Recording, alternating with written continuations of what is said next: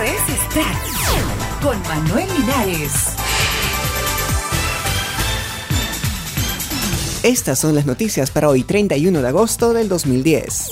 El Festival Rock in Rio volverá el 2011 a Brasil para quedarse. El Festival de Música Rock in Rio regresará el 2011 después de 10 años en Lisboa y Madrid a la ciudad brasilera de Río de Janeiro donde se pretende establecer de forma regular según ha informado la organización. Con una inversión de 34 millones de dólares, la alcaldía de Río va a edificar y preparar el terreno del festival que ocupará un área de 150 mil metros cuadrados. Después del festival, el recinto se convertirá en un espacio multiusos y en el 2016 se utilizará como parte de las instalaciones de la Villa Olímpica.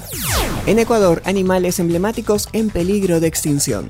Al menos ocho especies de animales emblemáticos del Ecuador, como el cóndor andino, el oso de anteojos, el albatros de Galápagos, se encuentran en peligro de desaparecer. La lista la completan el águila arpía, el tapir, el pingüino de Galápagos, el caimán de la costa y el papagayo de Guayaquil. Se trata de especies amenazadas en torno de las cuales al momento se ejecutan planes de acción y estrategias de conservación reconocidas en el nivel oficial. Cabe recalcar que Ecuador se encuentra en la lista de Naciones Unidas de los 17 países con mayor biodiversidad del mundo.